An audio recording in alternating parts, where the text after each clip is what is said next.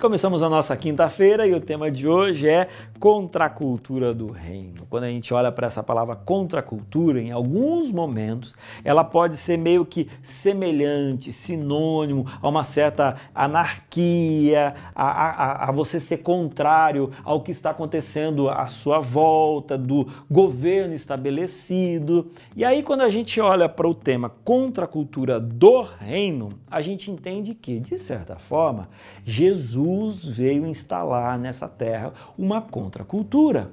Uma contracultura principalmente naquela época de Roma, aonde os valores sociais eram ainda muito piores com os de hoje. Então, quando você olha, por exemplo, para é, o sermão é, da montanha ali, Jesus falando sobre os valores do reino, aquilo ali é uma contracultura ao que as pessoas viviam na época de Jesus. Aí você fala assim: não, pastor, veja bem, hoje em dia é, já não é mais tão contra a cultura, porque a própria cultura já absorveu alguns valores do cristianismo.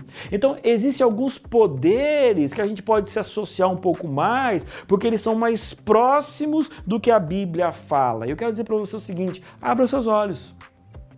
Nos dias de hoje, existem algumas pessoas levantando bandeiras de partidos, algumas bandeiras políticas, porque num primeiro momento o que se vê é uma semelhança muito grande com os valores de alguns partidos, com aquilo que Jesus falava. Mas eu quero te convidar a perceber que normalmente partidos políticos, formas políticas de pensar, eles não têm um compromisso com o evangelho. Eles têm um compromisso com o poder e com a riqueza, que são as duas grandes, é, os grandes balizadores de qualquer poder político na Terra. Então, existem alguns partidos, alguns, é, algumas filosofias de pensamento político que dizem o seguinte: não, a gente precisa chegar ao poder. E para chegar ao poder, nós precisamos de votos, a gente precisa de apoio. Então, vamos apoiar aquele grupo que é minoritário, que ninguém olha para eles, a gente vai apoiá-los para que eles nos apoiem posteriormente. Então, Existem alguns que falam assim, ó, a vida de vocês importam. Aí aquele grupo fala assim, nossa, nós estamos agora sendo representados por aquele, é, é aquele pessoal daquela política, e, e, eles são os nossos salvadores. Só que, eventualmente, esse mesmo grupo político vira para conquistar um outro nicho de gente e apoia esse grupo a matar pessoas. Então agora eu te pergunto: eles têm compromisso com a vida, que é biblicamente um valor, ou eles têm poder com uma narrativa para conseguir apoios para que eles cheguem aonde eles querem, que é o poder. Não sei se você está me entendendo, mas o apelo que eu faço para você hoje é que mais do que você apoiar e tentar me explicar questões políticas do partido A, B, C ou D. De você tentar solidificar quem você é baseado em filosofias do escritor A, B ou C.